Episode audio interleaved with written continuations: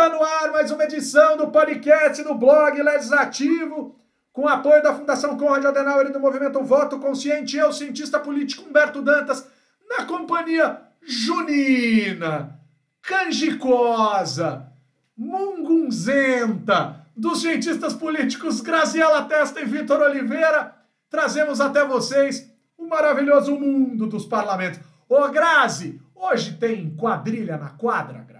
Tem festa junina no rolê de Brasília, Grazi? Mungunzenta, essa foi, essa a gente podia, podia ver para aplicar em outros contextos, porque eu gostei muito dessa, dessa nova palavra. Tem Sim. demais, os, aqui o Planalto Central é muito bom de festa junina, e não, não é aquele São João dos, nos mods nordestinos que eu tenho muita vontade de conhecer, sobretudo de Pernambuco. É, mas, é, mas, mas é uma festa bem família e, é, e tem muitos lugares diferentes aqui de Brasil. Né? Então, estou é, animada que hoje começa. Começa nada, já começou semana passada, mas hoje tem mais. Boa, boa. O André Montoro, Vitão, disse que você está convidadíssimo para tomar quentão no arraial dele o André é um querido amigo nosso, todos nós conhecemos. Vitão, tá bem, meu filho? Tudo jóia? Tem, tem, tem festa junina no Arochoso, não? Tô bem. No, no Aroche, especificamente, não, não tem, mas deve ter numa paróquia aqui perto. É, agradeço, inclusive, ao André aí, o, o pessoal. É, tive alguns comentários essa semana pouco, pouco satisfeitos com a minha posição de ser o, o Grinch do, da festa junina. Mas, independentemente disso, eu gosto. Não é que eu não gosto, assim. Eu falei que. Né? É que assim, eu não, a comida não me atrai muito porque eu não sou o maior fã de milho, entendeu? Mas assim, eu gosto de milho é verde, mas. Pô, mas aí na festa por causa do amendoim é um pouco demais, né? A, a música, assim, eu gosto muito, mas eu sou muito mais do samba do que do forró, então, assim, eu gosto, mas, né, tal. E eu odeio vinho quente. Do fundo. Não, isso eu também. Isso eu também. Isso eu também. Do fundo da minha isso eu também. Não, assim. vinho quente então... é inadmissível, cara. Não rola. Fora o meu trauma de infância, de que sempre que tinha festa junina no colégio, e festa junina de colégio serve basicamente para a criança fazer dancinha e deixar pai e mãe feliz e orgulhoso de que a filha e o filho estão participando de uma atividade ali. E eu odiava isso porque quando é que você ensaia para festa junina? Na aula de educação física. Então eu perdia meu futebol para poder para ter que ensaiar para festa junina. Aí eu odiei festa junina para sempre. Bom, tá, tá, explicado agora, viu? Bom. Não, não, não me cancelem. Por que que eu gosto? Primeiro porque usa chapéu. É, eu sou careca. Dois. Vitão, meu velho. Eu trabalhei demais nas paqueras das festas juninas. Eu era o rei do correio elegante. Obviamente não de receber, mas de mandar. Eu disparava correios elegantes em série e alguém sempre caía na minha ladainha elegante. A, a sorte favorece os audazes, meu caro. É, exatamente, exatamente. Além de tudo, eu gosto de amendoim, não gosto de vinho quente porque eu não gosto de cravo, mas eu gosto de uma cachaçinha, né? Então, festa junina eu sempre trabalhei bem, cara. Sempre trabalhei bem na festa junina. Gosto de festa junina, né? O Alessandro Passos dizendo que tem Gustavo Lima em Maceió por 600 mil reais. Tem Safadão. Ih, esse caso ainda vai render e hoje a gente vai falar disso. Então, um beijo aqui pro Vinícius Couto, né, que tá dizendo que Canjicose e Mungunzenta, ele, ele tá ali olhando, tentando entender onde eu quis chegar. Pro André Montoro, pro Renato Natalino, pro Léo Guarujá, pro Miguel Franja, Alex Ramiro, querido, pra Joyce Luz, que devia estar tá aqui dentro, mas tá lá fora né, no bom sentido, tá, tá ali na, na, nas numeradas do nosso programa, para o Thiago Marques né, e para o Rafael Fix, que está dizendo aqui com muito orgulho que sextou, mas não sem antes a gente tratar de coisas muito importantes. Eu vou começar com uma coisa bem leve, hein, pessoal? Bem leve. Como vocês sabem, final de semana retrasado eu estive em Pernambuco, né? É, e faz alguns meses, né, poucos, em abril aí, em março, abril tal, eu estive, em abril, 21 de abril, 20 de abril por ali, eu estive no Paraná.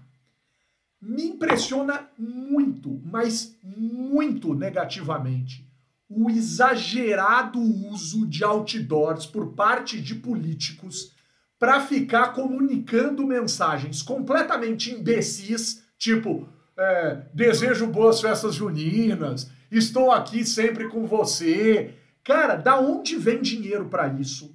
quanto custa, se a tabela que um diz que tira do bolso é a mesma para todos os outros.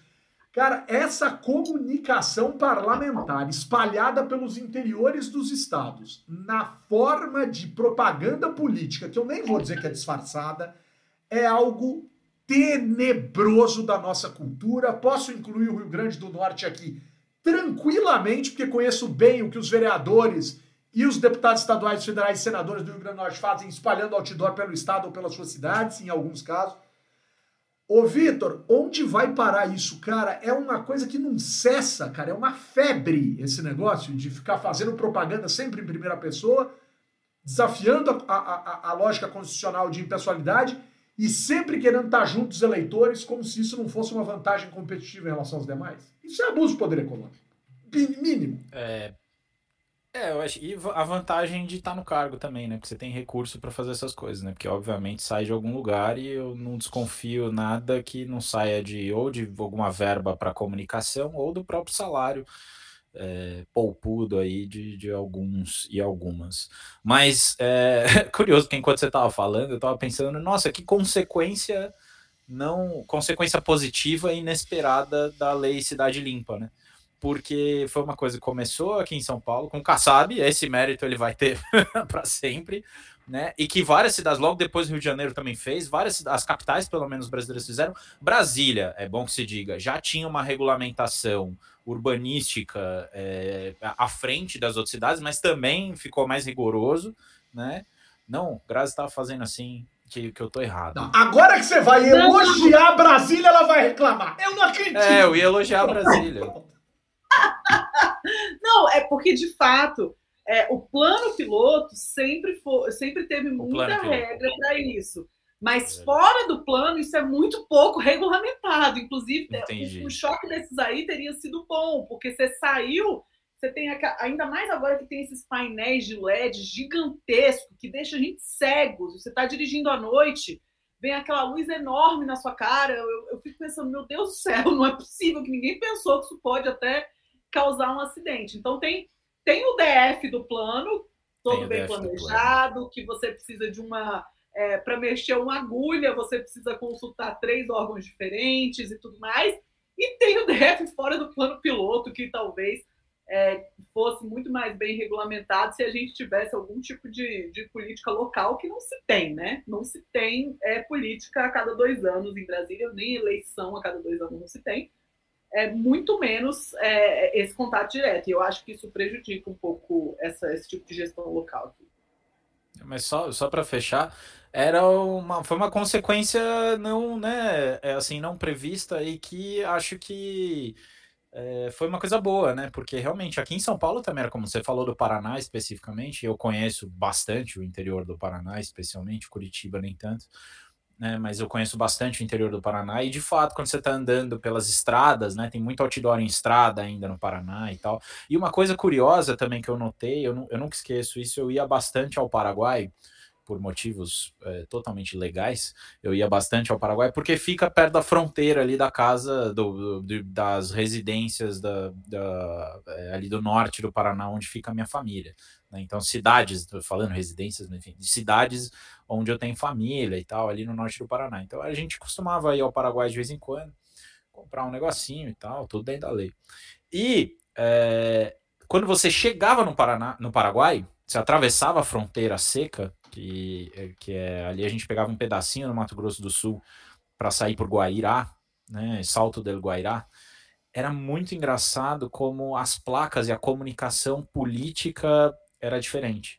E muito mais intenso o uso desse tipo de comunicação. Então, assim, é, existe essa prática no Brasil, mas eu pude ver como logo depois foi só era só atravessar a fronteira que era muito pior. Então, assim, bem ou mal, eu acho que ainda existe um certo tipo de contenção é, nessa comunicação, seja por conta de cidade limpa, seja por conta de algum tipo de custo político para se fazer isso, né? Mas foi um experimento quase que natural ali de uma mesma região geográfica, mas como dois lugares com cultura política diferente, língua, enfim, essas coisas, quase que um, que um experimento natural para dizer que, que é ruim, é esquisito, mas podia ser pior. Pois é, pois é. Agora, pessoal, a gente precisa discutir comunicação de parlamentar nesse país. A gente está falando isso nesse programa faz muito tempo. É muito em primeira pessoa, é muito estruturado dentro dos gabinetes, é muito com dinheiro público. E fica esse discursinho polidinho de estou prestando contas do meu mandato. Cara, você está desequilibrando tudo, tudo. Até porque isso já devia ter acontecido faz tanto tempo. Se a justiça definiu, em termos de fidelidade partidária, que o mandato pertence ao partido, você não tem que prestar contas do seu mandato, porque o seu mandato, na verdade, é do partido político. Ou seja, quem deveria se comunicar com a sociedade é o partido e não o parlamentar, Graça. Olha só, tá vendo? As coisas vão, vão se tornando esquizofrênicas ou contraditórias. A mesma justiça que exige, a Grazi hoje ela tá. Agora ela abriu o microfone. Olha lá. Mas não é isso. não, eu, assim, claro, é, acho que falta muito a prestação de contas pelo partido. As propagandas de partido político são todas iguais, todos eles andando com roupas de cores semelhantes na frente do, do Congresso, filia-se ao partido tal e uma frase de efeito. Né? É, Fala-se muito pouco do, de, de, prestação de contas mesmo. É, eu, a, a, minha impressão, Beto, é que nunca vai haver excesso de prestação de contas. Né? E como o nosso sistema eleitoral é proporcional de lista aberta, quer dizer, a gente indica o partido, mas a gente também tenta ordenar a lista, é interessante que tenha as duas prestações, né? Que a gente tenha a prestação individual e que a gente tem a prestação também é, coletiva do partido político. A segunda é muito acontece muito menos, né? Muito mais difícil de se falar e a e, e é até complicado porque tem muitos parlamentares que se elegem por um partido e nas próximas eleições já estão em outro por conta da, da, da, da tal da janela indiscreta que eu, que eu é, eu acho que tem que ser o próximo alvo de uma reforma política, né? Repensar essa ideia de janela, repensar. É, não faz nenhum sentido, do ponto de vista é, normativo, você ter um período curto em que se pode mudar de partido, sabe? É, é, é injustificável. Então, é, no limite, isso vai, ela vai deixar de existir, vai poder se trocar em qualquer altura do campeonato, enfim, né? É, por isso é mais complicado esse tipo de prestação de contas. Mas ia ser fundamental, né, Humberto? Porque boa parte do funcionamento dentro das casas acontece é, baseado na lógica partidária e baseado na, na expertise do partido e não do parlamentar. Né? E isso a gente, a gente tem pouco acesso à prestação de contas, né? os dilemas da contabilidade coletiva, só porque. É, contabilidade. Né? Mas, ô Grazi, é que em casas pequenas nem tanto, mas, cara, mesmo assim. Primeiro que eu sou contra a casa pequena, né? Sou contra esse negócio de nove vereadores. Tem que ter 90. Agora, claro, tem o recurso, tem o dinheiro, blá blá blá e tudo isso. É... JT, my son, boa noite. Boa noite, Gabriela Fernandes. O Leocádio dizendo que o arraiar do Legislativo tá bom demais. Sou. Ô, ô, Vitão, agora vamos entrar numa pauta. Ah, Vitão, eu ia entrar numa, mas vou entrar noutra. Olá! Olá! Vitão, o, B, o BJ, né, o Boris Johnson, se livrou da bagaça do voto de desconfiança dentro do próprio partido, mas dizem que pelo placar e por terem aberto a contagem, não demora muito e ele se despede dos britânicos. É legal esse negócio de abrir o contagem não demora muito, cai, porque lembra boxe, né? O cara toma umas pancadas, cai, o juiz abre contagem. O cara levanta, vai cair. Exatamente o que eu, que eu ia falar. É bem isso. É aquela primeira contagem que o juiz abre, só do tipo a falar, ó, oh, mano, na próxima é nocaute técnico, sabe? Assim, você nem vai. Fica esperto aí. Se bem que dependendo do boxeador. É, ah, você salva. Enfim, é, é isso. É, é, a última disputa de cinturão de peso pesado deram uma, deram uma ajudada aí no, no Tyson Fury. Nossa, garfaram de ontem Wilder tranquilo. Mas enfim, independentemente disso, boxe à parte. Boxe à né, parte, mas com o, B de o, Boris. Com B de Boris, e, e tratava-se também de dois boxeadores, é, não, um só, britânico. É, mas o, o, o Boris Johnson ele já está em maus lençóis há bastante tempo. Eu acho que a guerra na Ucrânia e a posição dele tirou, tirou um pouco de pressão dele, né, sobre ele, enfim, desviou o foco. Uh, mas assim, as, Uh, ali é um caso é um caso que ficou, ficou, ficou complicada ali a situação dele, porque mesmo que ele consiga se manter no cargo, é difícil imaginar que ele vai conseguir se manter na liderança do partido por muito tempo. Né? Ele é uma figura muito controversa. Na, veio ali na né, ele, ele, a ascensão dele, né, é, depois de ter sido prefeito de Londres, a ascensão dele teve muito a ver com a questão do Brexit né? E dele ter sido um dos caras mais radicais, não apenas a favor do Brexit, mas principalmente dele ter comprado a briga de sair, né? De fazer o Brexit valer, porque já tinha sido aprovado, né? E, mas mesmo os políticos mais conservadores não queriam ou estavam fazendo corpo mole. Uh, agora, a postura, a postura não apenas antiética, né, mas é, é antiético de alguma maneira vários políticos são. Acho que a grande questão é que ficou muito divergente o que o Boris Johnson falava e a prática dele. E a questão das farras, né, uma coisa meio, meio Fiat Elba, assim, uma coisa meio... É, é, meio complicada, assim, uma coisa que a opinião pegou mal junto à opinião pública. Né? é difícil um primeiro-ministro se manter desse jeito. Né? É, o que é mais curioso naquele caso é ver como, embora a gente talvez veja uma mudança de primeiro-ministro, não tem ninguém que acompanha, pelo menos que eu conheço, assim, que acompanha a política do Reino Unido, apostando que vai ter uma troca de partido no poder, né? Que, vão, que mesmo que sejam convocadas novas eleições, que o Partido Trabalhista tem condição de ganhar essa, né? Então o Partido Trabalhista já vem há um bom tempo tendo dificuldades de se estabelecer novamente como, como partido principal, ali, o partido mais forte do, do, do parlamento é, do Reino Unido. Né? Enfim, mas é, acho que são comentários interessantes, é legal ver esse processo. Ele, ele sobreviveu ao voto de, de desconfiança, mas é isso. Não basta, não basta sobreviver. Né? Embora a gente saiba que talvez seja conveniente também para alguns ali, né? É, que ele se mantenha né, no poder. É, pode, um primeiro-ministro fraco que não promove política pública pode ser preferível a uma troca agora, né? Então, assim, a gente é, vamos ver, né? A, a, ver, a ver. Política, política do Reino Unido é sempre é, curioso de acompanhar. Eu, eu gostei que você usou o termo embora. Então dá para dizer embores pareça haver uma troca Tá essa, essa foi, foi, foi. forte, Humberto. Foi forte essa, cara. Foi, foi para linkar com aquela do speaker da semana passada. São trocadilhos, trocadilhos. Ô, ô Grazi, eu vou cruzar o oceano em linha reta e não em linha diagonal. E vou trazer dois temas aqui importantes para os Estados Unidos. O primeiro é: os Estados Unidos está em meio àquelas eleições de meio de mandato, que troca pedaços de senadores, de deputados, etc, etc, etc. E lá, aparentemente, a lição do Trumpismo nos mostra algo muito interessante. E a lição é: a idiotice na crise prospera. Tanto quem achou que o Biden ganhou do Trump e acabou a estupidez, mas passa longe de me parecer razoável isso, né? É, a galera lá continua falando em fraude na eleição. Tá? As falas de, que, que dão conta de dizer que as eleições de 2020 foram fraudadas são em alguns estados, em alguns condados, as falas que estão assim bombando e que podem dar mandatos a determinados políticos.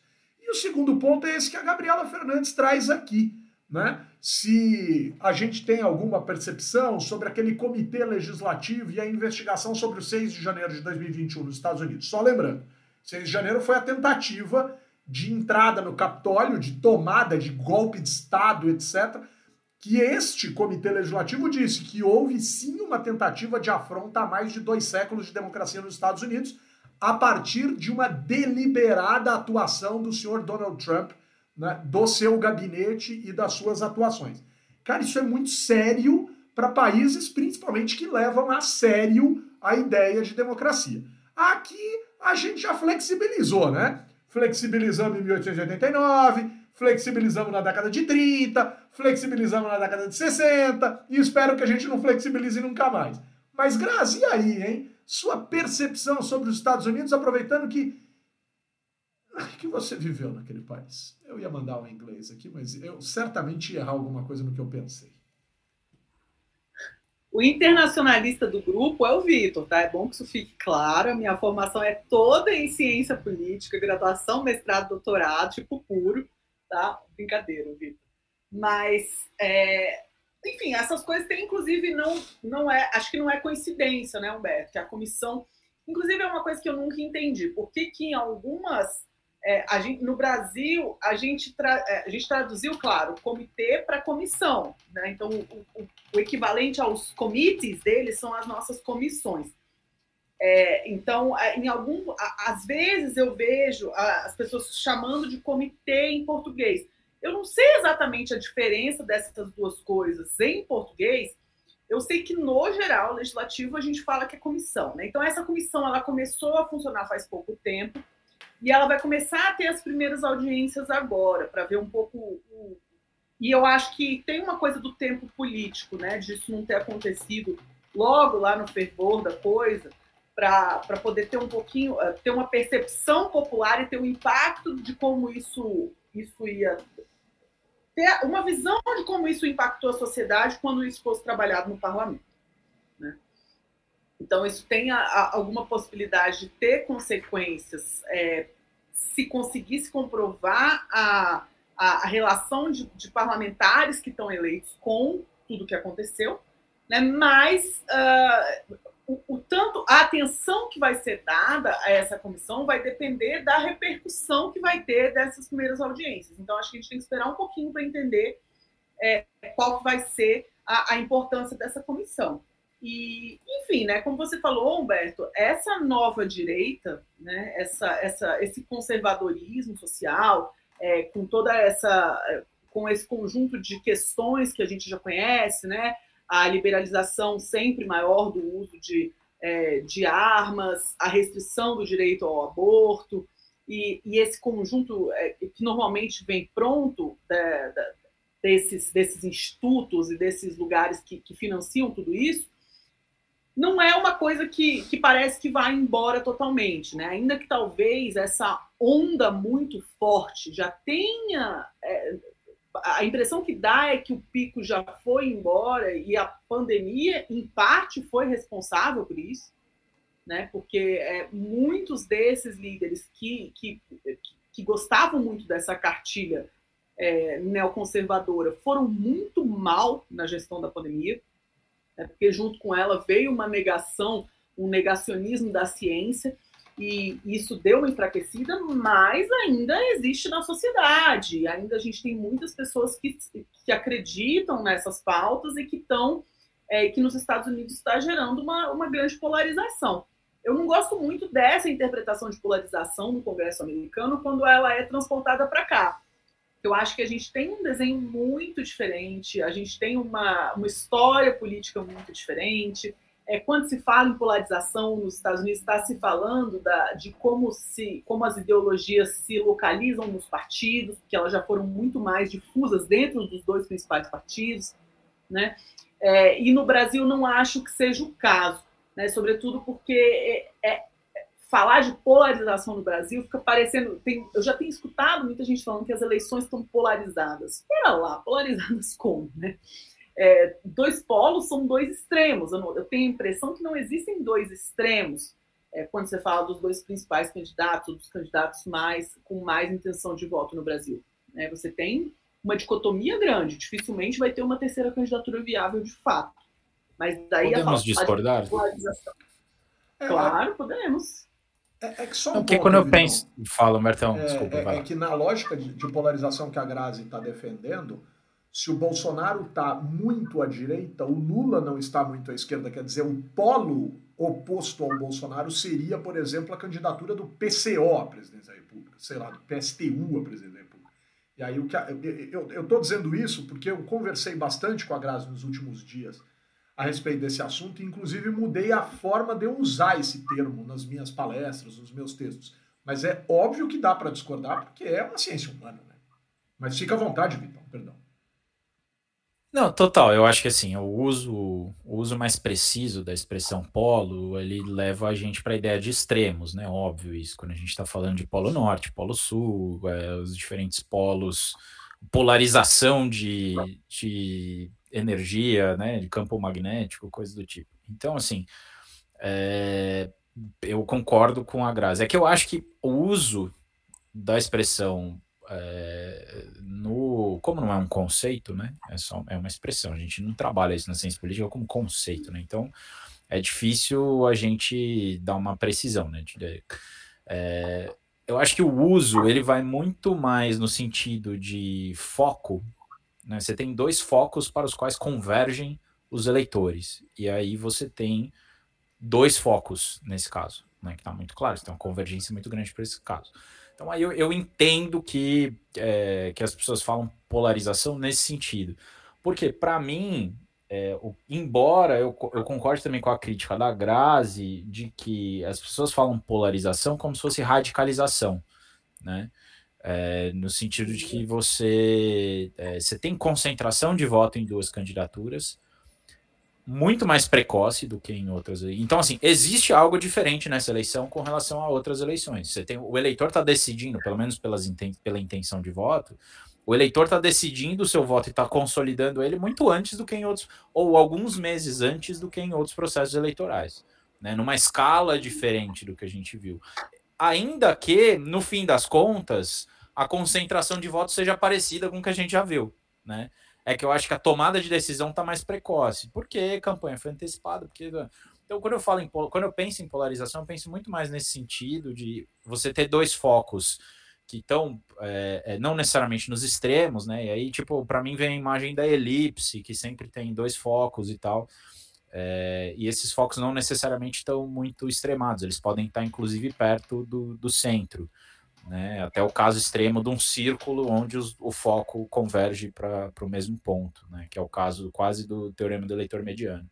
Né? Então, assim, sem querer aplicar geografia, sem querer aplicar, eu falei de geografia e falei de geometria, mas assim, é, é desse ponto de vista, eu, é, eu acho que faz sentido usar o termo polarização, né? porque ele não é um conceito, é mais nesse sentido. O uso coloquial dele me remete a uma ideia não de radicalização, mas de concentração de voto.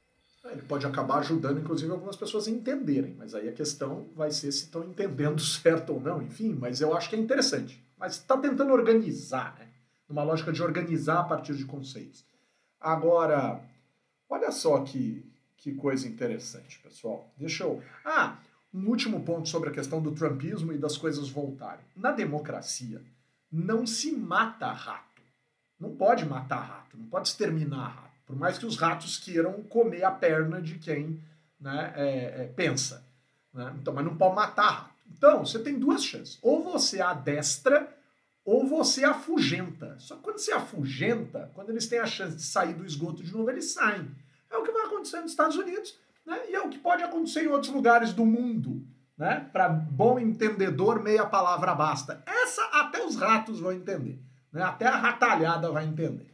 Mas, o, o Grazi, na semana passada, a gente estava falando aqui do efeito cocktail, né? que significa, em linhas gerais, a ideia de que um representante que se lança ao poder executivo pode carregar consigo bancadas expressivas ou mais expressivas ou mais votos para aqueles que se candidatam aos parlamentos. Então a gente olha, por exemplo, as principais chapas para a prefeitura, em tese, uh, chamariam mais votos e conseguiriam eleger. Antigamente na coligação, hoje a gente precisa ver se o fim das coligações e eleições proporcionais alterou essa lógica do efeito né, com os prefeitos né, e com os vereadores. A gente pode pensar isso em relação ao presidente e os deputados e senadores mas, como a eleição para deputado e senador é no âmbito estadual, a atuação é federal, a eleição é estadual, isso poderia ter uma relação maior com as chapas de governador, etc. Mas aí, né, e essa discussão é uma discussão super importante, a gente olha muito isso na ciência política e tal, e a gente ficou muito nesse ambiente, dizendo que, inclusive, o Partido Progressista podia é, perder espaço e etc., até porque lidera só um estado hoje, que é o estado do Acre, para governador, não que não possa vir a liderar outros estados e tal. E aí veio uma história, né, nós recebemos uma mensagem nas nossas, uh, nas nossas redes sociais do Tiago Mateus, lembrando que existe o Coteio Wanderers, né, é um outro coteio, que é aquele em que Eu não vou saber o nome que ele deu, vocês vão saber, porque vocês sabem disso muito mais que eu, mas ele deu lá um nome na mensagem que ele nos mandou, de que os prefeitos seriam capazes de puxar voto para os seus deputados. E aí, nesse sentido, a gente precisa lembrar que as, algumas bancadas cresceram de forma expressiva nas janelas, e elas podem ser beneficiadas por alguns prefeitos, e em 2020 a gente teve um reorganizar, né? Quer dizer, alguns partidos cresceram, outros diminuíram. O Progressistas, por exemplo, foi um partido que cresceu. A direita foi bem, o PSD foi bem, o Progressistas foi bem. Em que medida que a gente tem que fazer essa, essa reflexão, hein, Grazi?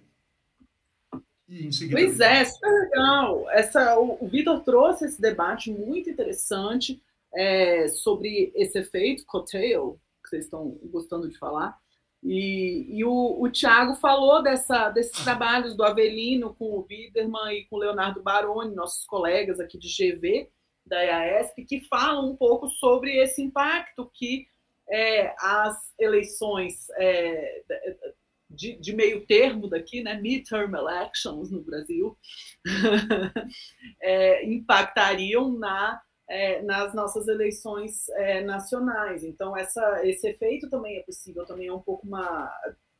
dá para prever um pouco os resultados das eleições nacionais a partir das eleições é, que acontecem dois anos antes. Sob esse ponto de vista, teria uma, é, uma um crescimento maior de progressistas. Depois também a Lara Mesquita, nossa colega, me lembrou de, uma, de um trecho da, da fala do, do Felipe Nunes, da Quest, num evento que a, que, a, que, a USP fez sobre eleições na semana retrasada e que eles estão com uma perspectiva de, uma, de, uma, de um grande domínio do, do parlamento pelo centrão nas próximas eleições, de um crescimento da base é, do centrão. Eu não me lembro exatamente quais, qual a base que ele usou para falar sobre isso. Eu, eu, entendo muito pouco, na verdade, de, é, de pesquisa eleitoral é, para legislativo, que não é algo muito é, dificilmente isso acontece no âmbito acadêmico, né? A pesquisa de intenção de voto para legislativo costuma acontecer, é, sobretudo como consultoria em eleições. Eu nunca, nunca trabalhei em eleição, mas, mas foi interessante a gente ter tido essas duas colocações, né? Essa, esse, esse é um pouco é difícil não pensar nos resultados eleitorais e não fazer algumas previsões. Né? Eu fujo como o diabo foge da cruz. Eu procuro o máximo possível não prever e não, e não criar é, e não criar profecias que, que não serão cumpridas.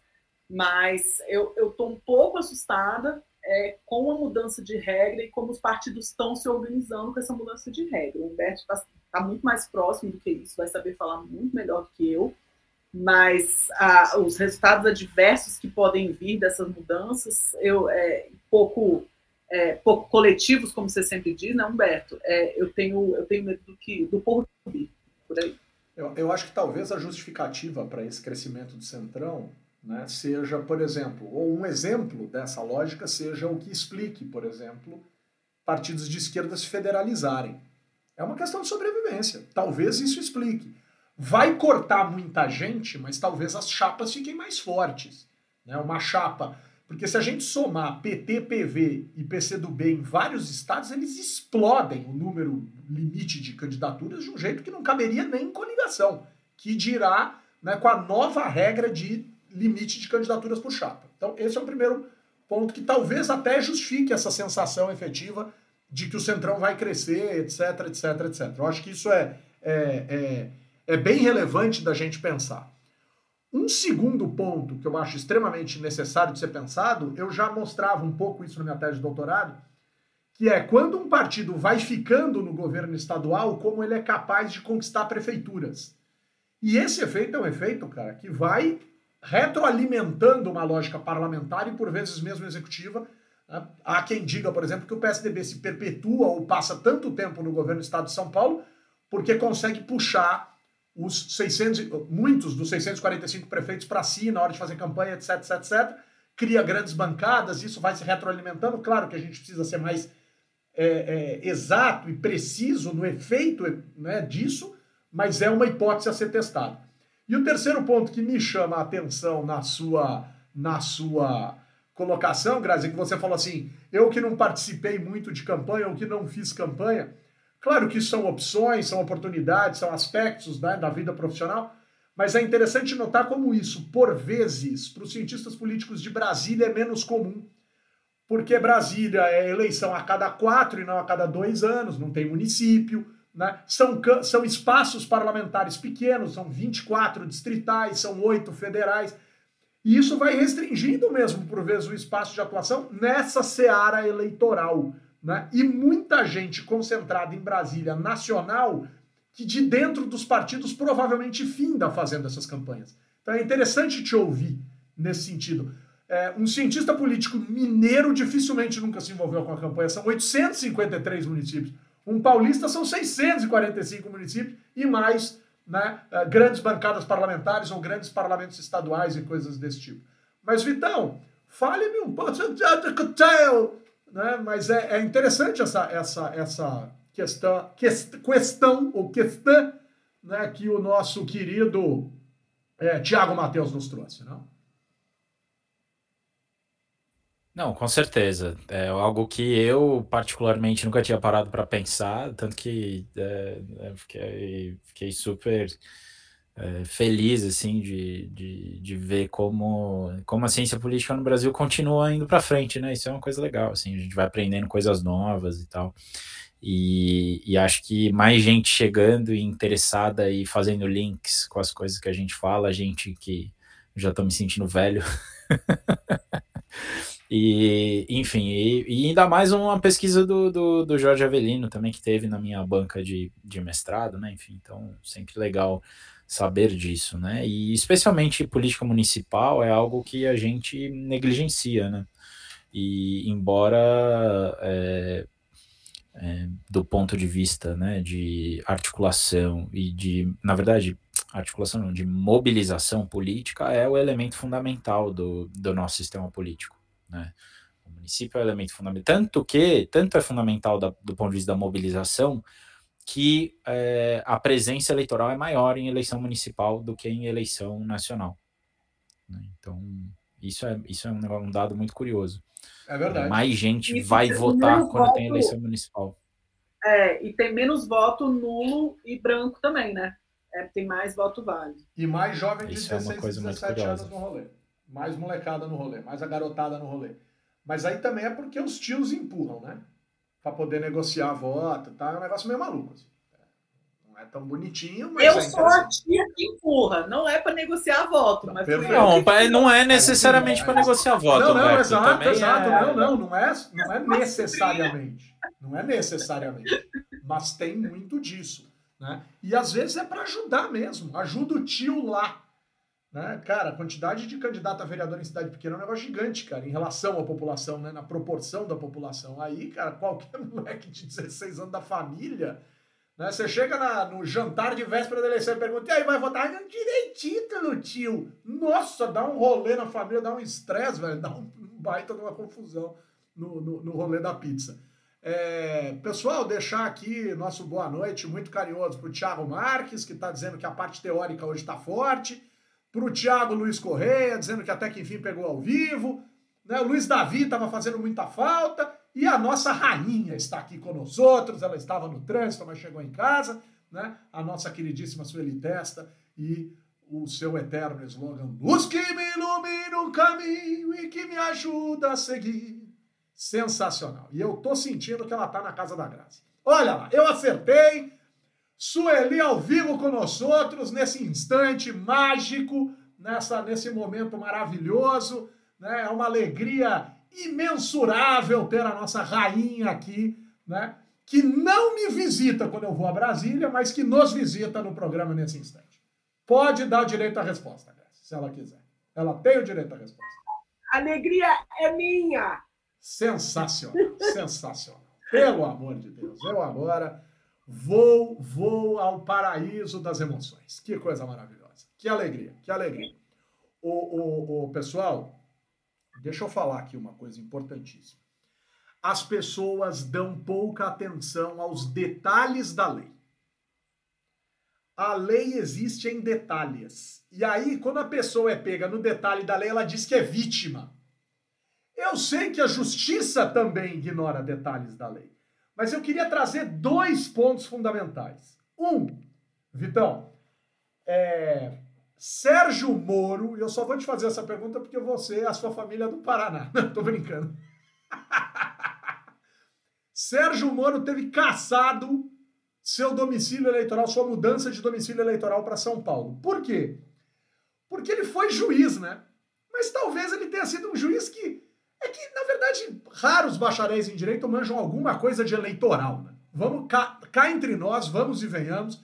Né? A galera do direito manja nada de eleitoral. Manja pouco de eleitoral. A massa. Né? Então o senhor Sérgio Moro esqueceu. Ele achou que bastava mudar o domicílio eleitoral ali em abril. Não, não, não. A regra é mais para trás. Quando você pede a mudança do domicílio eleitoral no limite do prazo, você tem que provar que mora há X meses naquele lugar. Salvo engano, na minha parte, há três meses pelo menos. Aí o PSOL veio e falou: ah, caçar o Moro, vão ter que caçar o Tarcísio de Freitas. Não. Porque o Tarcísio de Freitas tomou cuidado de alugar um apartamento em São José dos Campos em setembro de 2021 no nome dele. Se ele mora ou não, aí a gente vai caçar todo mundo mas ele foi mais cuidadoso. O Moro, ele é um, um ex-juiz que não tem cuidado com a lei. Por quê? Por uma razão muito simples. Muito simples. Né? Porque ele não está nem aí para a lei, porque ele é arrogante. Desculpa, senhor Sérgio Moro, o senhor, o, senhor, o senhor atropela a lei com a sua arrogância acadêmica, intelectual, né, que a gente pode aqui discutir se de fato existe, se é tão brilhante assim, etc.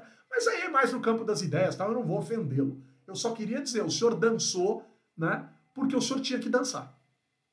E o segundo ponto é, bananinha, Zatine Banana, né? Arrive at that PL, né? Chegou ao PL e olhou para os números e disse, eu quero o número do Tiririca. É óbvio, 22, 22, né? Baita número fácil, né? Quatro patos na lagoa, só aqui eu já elenquei dois, né? É, eu quero esse número para mim. Só que existe uma determinação do TSE que diz que é uma resolução em que isso está escrito de maneira expressa que o número do eleito não existe mais candidatura nata, mas existe número nato. O TSE diz: se o cara se elegeu com esse número, a preferência na escolha do número, se ele não mudar de partido, é dele. Senhor Eduardo Bolsonaro, seja inteligente, o número do senhor é 2217. Tem outro número para o senhor usar. É o óbvio. E aqui falando o óbvio. Agora, as pessoas ignoram a lei, então Isso me deixa muito assustado, cara. Um ex-juiz fazendo pouco caso da lei né, e pagando de emissário do combate à corrupção. Olha, o senhor Sérgio Moro, para mim, ele não me surpreende mais, mas ele se notabiliza por querer passar vergonha, então. Eles, é, é verdade. O, o Moro é mais um desses que não perdem a oportunidade de perder a oportunidade. Assim, é, no caso dele, acho que mal e mal vai conseguir uma legenda para chamar de dele nessas eleições, porque a situação lá no Paraná também não está fácil.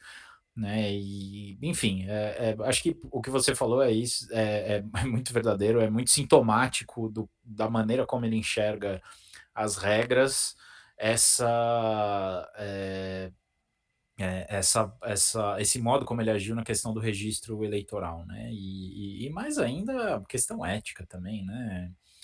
Assim, como é que o cara que se diz o arauto da, da ética no Brasil é, muda de domicílio eleitoral dessa maneira escancarada e não acha que. E acho que isso não tem. não tá nada errado. Não tem não tá nada tá esquisito na né? história. Né? É, não, tem, não, tá, não tá fazendo nada esquisito. Né? Então, assim, é, enfim, acho que é foi, acho que foi didático também esse movimento da justiça eleitoral. Claro, a justiça precisa ser provocada, né? No caso do Tarcísio, ele fez aquilo que o Ciro Gomes já fez. O Ciro Gomes já mudou o domicílio eleitoral para São Paulo também. Porque ele então, acreditou, é que o Lula, ele acreditou que o Lula ia apoiar ele para governador de São Paulo. Uhum. Assim, já teve, já, já, já esse, isso é, é, é, realmente antigo, essa questão de, de mudança de domicílio eleitoral usando esse artifício, cumprindo a lei, né, cumprindo a lei. No caso do Moro, ele, ele nem cumpriu a lei. O mais engraçado, né, acho que dessa história toda foi a... Dizem as más línguas, não eu, que a Rosângela Moro postou uma foto de um sanduíche de mortadela do Mercadão para provar que ela estava em São Paulo. Né? E mal sabe ela que não existe nada mais de turista em São Paulo do que postar uma foto é. do Mercadão ou comer um sanduíche de mortadela.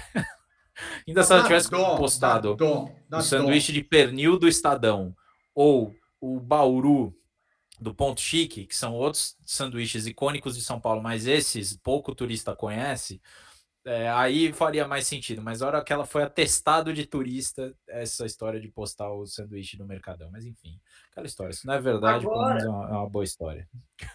O, o Alex Eu só tô na dúvida do que vai ser de Sérgio Moro agora, né? Porque estão falando que Dória vai sair para a Câmara dos Deputados, eu estou ansiosa para ver o, o que seria o gabinete de Dória. Dória tá esperando é... da Atena, eu acho, hein?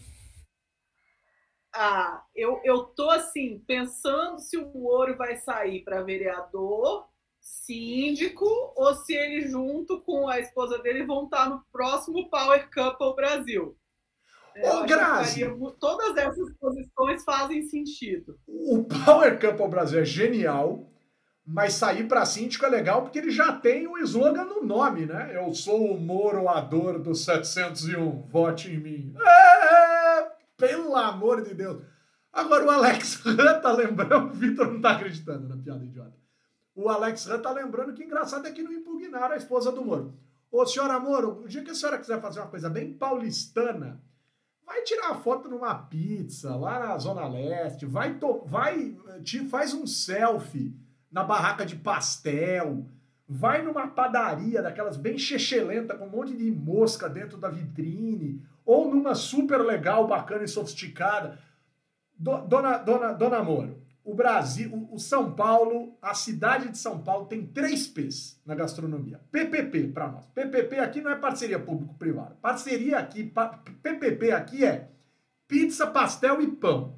Aí a senhora começa a falar com a gente, agora sanduíche de mortadela é a mesma coisa que ir no Família Mancini e dizer que foi num restaurante típico paulistano. Não. Foi numa cantina da é, Moca, né? Fui numa cantina típica em São Paulo. Onde você foi? No Fui no Bexiga, né? É, Tava na família Mancini, na é, Vaiandava. É, é isso, vai, vai lá. É, ou, não, não podia ter sido uma foto de um pão na chapa com um pingado, já ia, ou com uma média, já ia bem resolver. melhor. Né? Ou um bolinho de fubá na saída do, do terminal de ônibus ou na boca do metrô. Aí a senhora começa a fazer coisa que paulistano faz se quiser paulista, aí são outros milhares de, né, milhares de opções. Agora, sanduíche de mortadela no Mercadão. Jantarzinho na família Mancini. Isso a senhora não fez, isso é que a gente está zoando aqui, né? Ou ainda, se preferir, um chopp no Bar Brahma no final da tarde, a senhora vai carimbar e ainda escrever Sampa, né? Fala Sampa, viagem é. para Sampa. Chamar São Paulo de Sampa é a coisa menos paulista que você pode fazer no Cara, é, exatamente, exatamente. Ou seja, pagou o mico no lugar errado. Grazi, você já foi para Sampa, Grazi? A Grazi Hoje tá... vocês são bairristas, bairristas, hein? O bairrismo tá, ó. Eu tentei elogiar o DF, a Grazi não deixou, aí eu voltei. É, eu também. Eu, eu vi que a Grazi criticou o elogio, aí eu fui para cima também. Agora não quero mais saber disso. Ô, pessoal, deixa eu tratar um ponto aqui. Cara, eu, eu vou dizer uma coisa para vocês, bizarra. É, eu, eu vou usar agora termos do Vitor, porque o Vitor usa termos que eu, eu lembro da escola, elipse, essas coisas. É infinito menos um. Ah, gostou, hein, Vitor? Menos um a quantidade de escândalos que você vai encontrar toda vez que você quiser mexer no tal orçamento secreto. É infinito menos um. No interior, a gente usa outro termo, né? Cada enxadada é uma minhoca, mas não é uma, são 600 minhocas nesse raio de orçamento.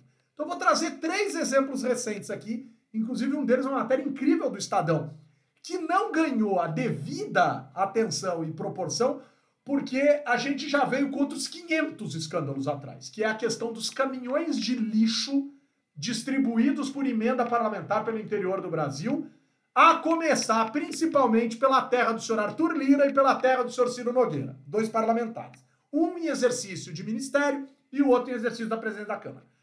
Caminhão de lixo, ambulância, ambulância uma velha conhecida, lembrem da máfia dos sanguessugas, E agora, show. Show. Emenda Pix, né? É, para shows, inclusive com a Anitta vindo dizer que já recebeu proposta de prefeito para ela superfaturar show e devolver dinheiro. Cidade com 8 mil habitantes com show custando 800 mil reais para os cofres públicos.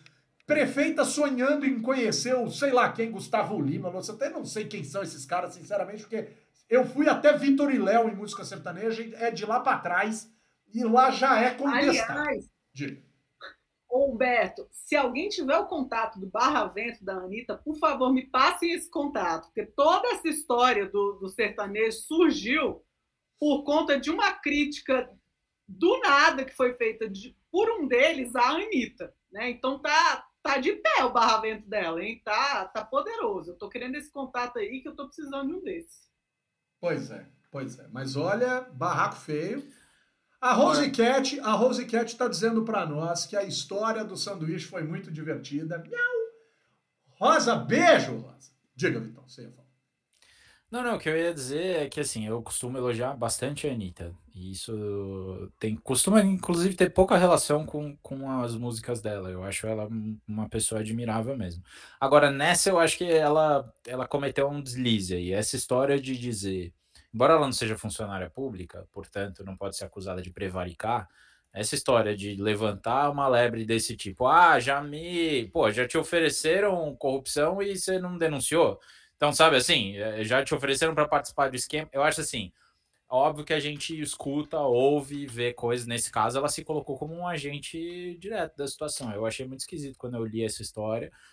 E acho que ela não precisava, sabe, assim, ter, ter falado isso. Porque é a típica coisa que, cara, depois que você fala, é, fica esquisito você é, deixar por, por isso mesmo. Assim. Eu, pelo menos, achei, achei um pouco esquisito. Você se lembra que um, um, deputado estadual aqui de São Paulo, uma vez, falou, foi envolvido em escândalos negócio de emenda, e o então, à época, deputado Bruno Covas, finado Bruno Covas, faleceu como prefeito, veio e disse: Ah, eu já vi isso aí, todo mundo sabe. E pegou mal demais, demais. Porque como é que você viu e não falou nada? Anitta, Anitta, prepara, agora é hora, vai ter que... Anitta, você tem que acusar, minha filha. Você fala que já viu o crime e, e não. Ah, ela não é obrigada. Ela não é, é obrigada, mas ficou estranho. Ela não é funcionária pública. É, né? é boa, boa. Gente, pelo amor de Deus, fala a nós quem tá, tem que falar. Vocês estão falando no meio desse contexto. Coitada da Anitta. Não, mas ela tá devendo informação. Então, não, eu acho da mesma forma como eu trato a Anitta como, como uma mulher admirável, eu não, eu não acho que ela seja coitada nessa história, entendeu? Não, ela, eu só é, quero é, saber, é, na verdade, quem são, quem que foi contratado para fazer show é, naqueles valores que a gente viu para as populações, para os tamanhos de população que a gente viu. Eu acho que isso me interessa mais nessa história. Me não. interessa também os deputados que acham que dinheiro municipal não é dinheiro público, né? que dinheiro público é só quando vem do governo federal. Quando, quando que o dinheiro vira público? Não, né? não, concordo com tudo isso. E além de tudo isso, eu quero saber também quem que, quem que ofereceu participar de um esquema de corrupção para a Anitta e ela não falou, entendeu? Agora, é, que ela, isso não, não desabona ela em nada e ela ter sido a, a pivô aí, quem despertou toda a, a, o olhar. E na verdade, assim, é, é, foi isso. Foi, esses cantores aí, estilo Gustavo Lima, então parece produção em série, né? Porque eles são todos iguais, inclusive o visual é igual, o cabelo é igual, a tatuagem é tudo igual, né? As músicas também. Você ainda tá no igual. Eu acho a imagem péssima, as músicas trágicas, a voz horrorosa. Nossa, é muito ruim. A música sertaneja atual é muito ruim. Nada rima com nada. É por isso que eu gosto do João Gomes. O João Gomes é diferente. O João Gomes tem uma vibe muito mais sertaneja mesmo. Depois escutem João Gomes. É isso, gente. Estou vendo Pantanal e conheci o João Gomes pelo Pantanal. Ora, vou ouvir, Grazi. Eu quero a minha casa. oh. Ara, Grazi, eu vou ouvir, Grazi. Eu vou ouvir lá velho do Rio. Ara. Ô, Grazi, o Alexandre tá perguntando pra gente aqui essa história do Quiroguinha. Vamos explicar, né? O ministro Quiroga já tinha. Ele ia ser candidato. Aí ele não é candidato, ele ficou no ministério. Aí ele resolveu promover o filho. E faz meses que ele é acusado de promover o filho E essa semana agora ele foi acusado de, em eventos do Ministério da Saúde, levar a tiracolo um menino de 23 anos né, para ser deputado, né, ser eleito deputado. Ministro Marcelo Quiroga, eu vou ser sincero com o senhor. Eu, primeiro que eu não sei por que o senhor aceitou esse cargo, porque o senhor não manja nada, nada do universo público e do universo político. Ou manja tudo, mas aí manja tudo à luz do mesmo de sempre. Ministro Quiroga, o senhor já passou tanta vergonha nessa pandemia. O senhor já pagou tanto incêndio, o senhor já pagou tanto mico, o senhor já teve que concordar com o inconcordável, o senhor já teve que contradizer seu chefe, o senhor já teve que explicar por que, que aceitou ser alguma coisa que é contra a sua profissão, porque ser ministro da Saúde do governo Bolsonaro é ser contra a lógica da medicina, né? Não me venha dizer, não me venha dizer que eu estou errado, porque a gente teve semanas de uma CPI que mostraram que tudo o que esse presidente defendeu em matéria de medicina eram falácias tenebrosas e absurdas, agora o senhor vai querer eleger seu filho deputado. Ah, o, o ministro Marcelo Quiroga, faça-me o favor, faça-me o favor. Agora, claro que você vai dizer, tá, tá, aquela loucura toda. Ah, vá pro inferno todo mundo junto. Ô, pessoal, Vamos logo terminar com esse negócio, porque daqui a pouco eu. Ô, Grazi, eu quero uma coisa aqui. Grazi, que história é essa do Arthur Lira? Eu gostei da manchete. Justiça obriga Arthur Lira a reconhecer paternidade de filha com doença rara. Obriga. O jornalista que escreveu isso pode até ter razão, mas quem obriga não é a justiça. Quem obriga é a lei. Não é a justiça obriga. Agora, se alguém nesse país se acha acima da lei, a gente vai ter que discutir isso muito a sério. E ele não respondeu às reportagens dizendo que o importante era discutir coisas públicas e não coisas privadas. É que para a gente ser gente pública, senhor Lira, a gente tem que ser decente no universo privado. E ao que tudo indica, nesse caso, o senhor passa longe de ser porco. O senhor passa longe de ser sujo. O senhor passa longe de ser imundo. O senhor está abaixo disso.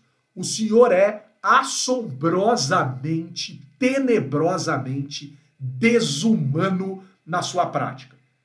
Assombrosamente desumano. 99% de chance dele ser pai da moça de acordo com o DNA. E o advogado do senhor Arthur Lira entrou com processo na época para dizer que isso não era conclusivo. O senhor é tenebroso. Entrar com advogado para isso é tenebroso, é tenebroso, é tenebroso, é nojento, é asqueroso, é porco. O senhor, o senhor é, é, é, é, é um abjeta. O senhor é horroroso como ser humano. Mas como homem público vai ver que ele é bom. Desculpa, cara. É a mesma coisa eu, que, eu, que eu cometer um crime bizarro. Porque isso é um crime. Isso é um crime. Não reconhecimento de paternidade é crime. É crime. Tá provado que o cara é pai da moça.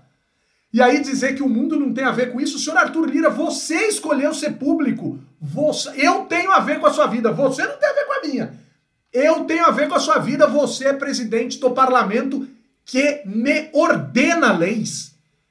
E eu não tenho nada a ver com a sua vida privada?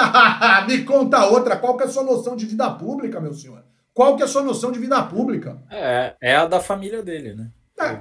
Que a gente sabe que, enfim, tem um uma trajetória e um histórico nada elogiável, né? Então, assim, acho que é, é, por isso que ele acha que é esquisito e que ele pode separar, né? Mas na verdade a gente sabe que não. E, e acho que é só mais uma do Arthur Lira. É bom que se diga que ele está longe de ser o primeiro presidente de, de, de, poder que tem esse tipo de problema, né? É, e o primeiro e tá longe de ser diga. também. Renan Calheiros que o diga. O tá adversário tá político ser... dele. Isso, isso.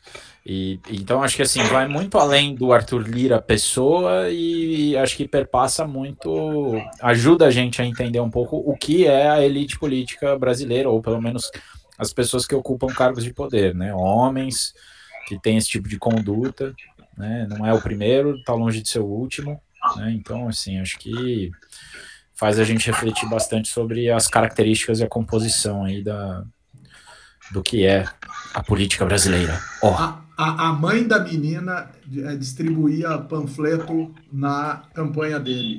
Quando eles tiveram um caso, que pode ter sido um caso muito extenso ou pouco extenso, enfim, É, isso diz muito sobre as relações de poder nesse país também, mas diz muito sobre as relações de poder. Né? E do jeito que o senhor está tratando a moça, definitivamente não foi, infelizmente, pelo menos da sua parte.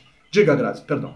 Não, eu só ia elogiar o, o jornalismo investigativo da pública, né? Porque foi a agência pública que fez é, que soltou essa prime primeiro essa matéria e depois repercutiu em outros veículos, mas enfim, é, como é importante que ainda exista esse tipo de jornalismo nesse país, porque senão a gente não.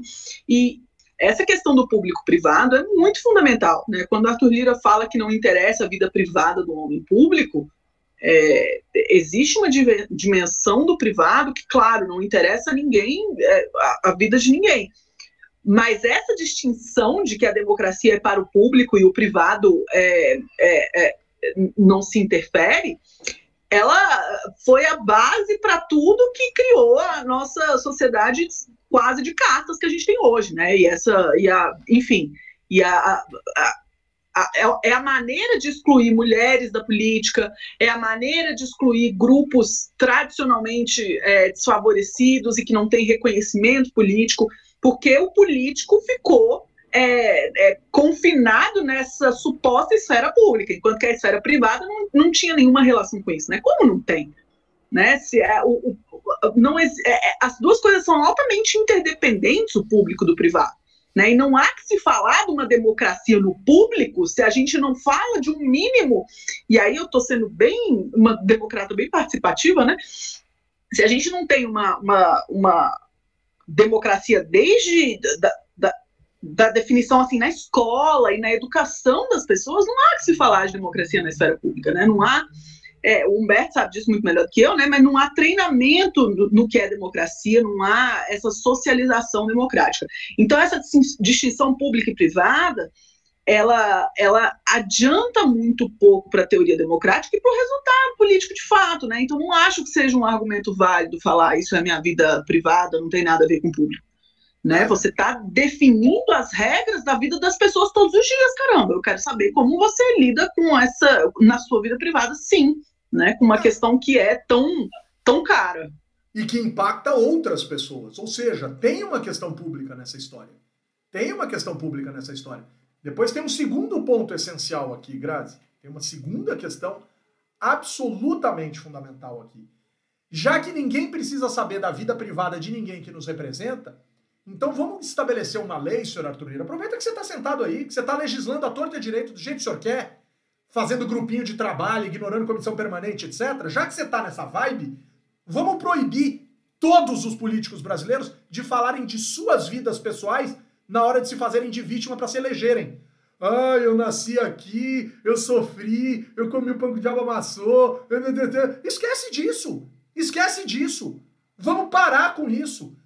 Fala para o seu chefe, senhor Arthur Lira, por exemplo, falar, parar de falar da tradicional família brasileira, porque família tradicional brasileira não tem filho fora do casamento, senhor Arthur Lira.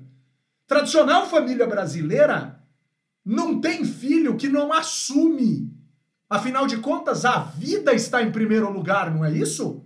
Se a vida está em primeiro lugar e a família está em primeiro lugar, o senhor só olhou para sua família oficial e não para sua família extraoficial ou para os seus casos extraconjugais. Por que será? Porque a tradicional família brasileira não tem caso extraconjugal. Ah, mas não tem não, né? Não tem não.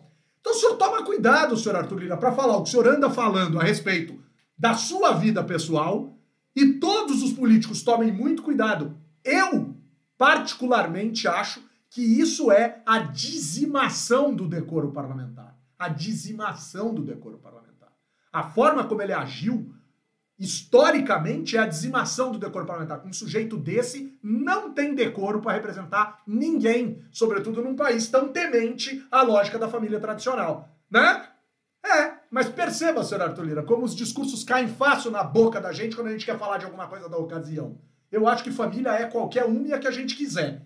Mas não é ignorar a lei. O senhor ignora a lei quando não reconhecia a moça. E a moça teve que se virar do avesso na justiça para algo que era favas contadas. Com 99% de chance, num exame de DNA, de dizer que uma pessoa é sua filha, ficar recorrendo é fadar a pessoa à miséria, ao estresse, ao absurdo, ao absurdo do estresse intelectual, da lógica absurda de ansiedade, O senhor fadou essa moça ao absoluto do estresse. O senhor devia pagar por danos morais a essa pessoa.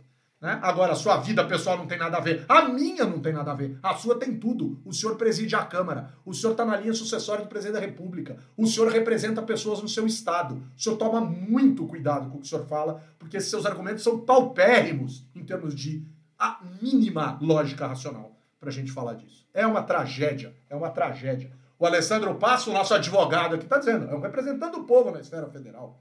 Né? Aí a Gabriela diz: nada mais tradicional e brasileiro do que relações extraconjugais e filha fora do casamento, infelizmente. Né? E é sempre, Gabriela, na boca de quem diz que não tem nada a ver. Cara, quem fala contra a corrupção muitas vezes é corrupto. Quem fala de família muitas vezes trai. É, cara, é, é, é, é aquele negócio: se você gritar que você não é, você deixa de ser. É triste. Muitas Olha, vezes. Assim, não vamos generalizar.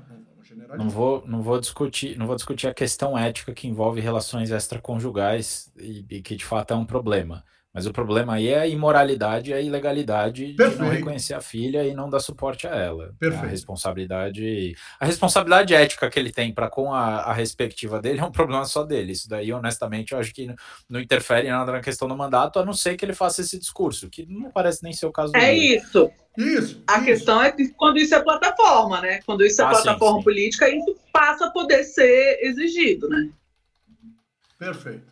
Perfeito, dizer, perfeito. Em tese, ninguém comete crime ao ter filho fora do casamento. Não, não, né? perfeito. De ter relação a questão é, é desamparar essa pessoa, não reconhecer e fazer ela passar por tudo isso que não, o Roberto falou. E olha assim, o jeito. Essa né? indigência e cafagestagem. 99% fora não dá o dinheiro, né? 99% no exame de DNA e o cara entrar com recurso para dizer que o exame não é conclusivo, desculpa, isso é ausência de caráter. Isso é ausência de caráter né? É ausência de caráter. Minha mãe me ensinou isso quando era criancinha. Quem derrubou o vaso? Ah, não fui eu. Quem passou a tarde inteira nesse apartamento sozinho? Eu. Mas tinha 1% de chance do Homem-Aranha ter descido pela janela, chutado o vaso e continuado a escalada. Aham, uhum, é. É isso mesmo. É isso mesmo. Ô, Graziella, o Abacaxi disse que pagou a mansão de 6 milhões de reais com honorários advocatícios. Ele teve três clientes na vida.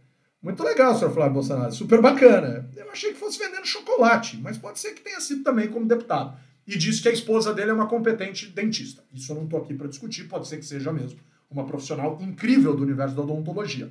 Mas, né, ao que tudo indica, né, a gente vai ter que entender de onde veio esse dinheiro. Se bem que a Justiça do Rio de Janeiro tem passado tanto pano para o Flávio Bolsonaro, arquivaram rachadinha, agora estão tentando desarquivar, tanto pano né? É, a gente tem que lembrar que alguns agentes da Justiça do Rio de Janeiro foram vistos saindo do gabinete do, do, do, do presidente Jair Bolsonaro, inclusive se escondendo atrás de coluna no Palácio do Planalto para fugir da imprensa. Isso é, isso é fato. Isso é fato. Quem não deve, não teme. Então o cara vai lá visitar o presidente e depois né, tudo parece resolver. Ô, Graziela Testa, me dá um abraço. Deu uma escalada agora. Nossa Senhora! emendou muita coisa seguida aqui. Calma, ainda tô, tô respirando. Mas, claro, dou um abraço virtual demais.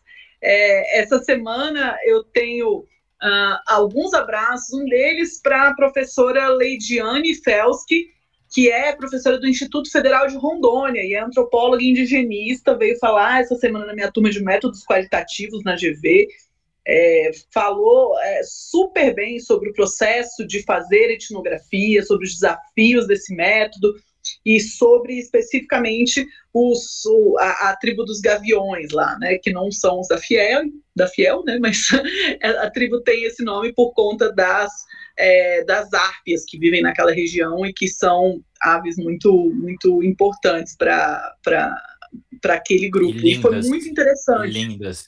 Lindas. É, Nossa, as é, são eu, maravilhosas. Eu só, eu também tenho uma, uma, uma certa, uma, um certo fascínio por essa ave, né? Eu entendo é, de onde vem o fascínio dos, do, do desses povos.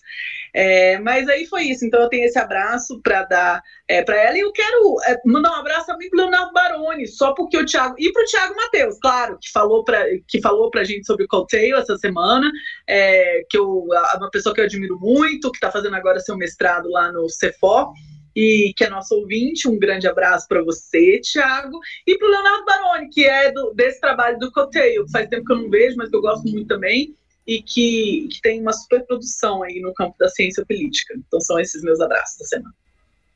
Cri, cri. Cri, cri. Amanhece.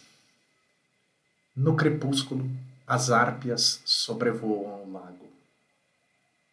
O corpo destes pássaros de dimensões expressivas nos tornam seres humanos pequenos, nos fazem insignificantes diante da capacidade divina de nos dar tamanha beleza. Voam, voam. E chamam seus parceiros para copularem na montanha. Tudo bem, Vitão? Me dá um abraço virtual. Rapaz, nem me preparei essa semana para Não pode ser. virtual. Ih, rapaz. que Mas, não, mas... Em, Dormiu em Cotia? disso- Saiu da noite. Não. Não, não, não. Queria mandar, queria mandar um abraço virtual para algumas pessoas. Né? Primeira, queria mandar um abraço para a Bárbara Pagotto, que é querida é, amiga, não estamos mais juntos, mas enfim, continua a amizade. E ela fez aniversário essa semana, então ela merece um abraço virtual. É, a- queria mandar um abraço virtual para o meu amigo. Hã? Peraí, É, peraí, peraí. abraço. Vitão, Faz cortou. aniversário amanhã. Abraço pro O seu meu abraço amigo. para ele. Abraço pro seu amigo o quê, Vitão? Caiu a linha aqui. Mauro Homem Silva, esse é o nome dele. Boa. Mauro Silva. Boa, boa. Mauro Silva, E- Atleta, Mauro Silva. futebol. É, é, é, é. E, e por fim, queria mandar um abraço também para a Jordana, é, que é minha colega querida de trabalho na, na Pulso Público. E a gente fez bastantes coisas essa semana, então queria mandar um abraço para ela também.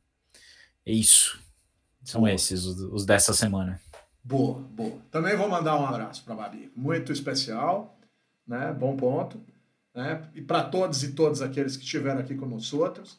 Mas tem um ponto que me chama a atenção. A gente tem batido aqui cerca de 20, 19 mil pessoas nos assistindo todas as sextas-feiras, mas a gente tem aproximadamente aqui a participação do lado aqui, ó, o Caio Mello ali, que desejou boa noite pra gente no começo. É uma galera, cerca de 7, 8 mil pessoas que se manifestam aqui. Pessoal que fica quieto, manda coisa, só não vai mandar hater. De hater aqui já basta eu, né, com os meus assombros, com as minhas doideiras. Né? Vamos parar com isso, mas manda coisa bonitinha. E eu quero mandar um abraço virtual então para Maiara Sasso, a gente interagiu ali pelas redes sociais, ela mandou coisas interessantes, tal, ela- elaboramos ali uma- um, um- um diálogo. Ela diz que nos ouve, mas é do time às vezes que fica em silêncio. Maiara, apareça, Maiara. Com apoio da Fundação Conde Adenauer e do Movimento Voto Consciente, eu, cientista político Humberto Dantas, né? É, responsável por tudo aquilo que digo aqui, coloco ponto final em mais uma edição do podcast do Blog Legislativo. Sentimos falta da senhora Aline, mas a Aline hoje está cumprindo o papel tieta, tieta. Beijo, Grazi! Beijo, meus queridos. Bom fim de semana para vocês. Beijo, Vitão! Beijo para vocês. É isso, um abraço e um beijo a todas e todos os nossos queridos amigos ouvintes e até a semana que vem. A Aline tá no Ceará.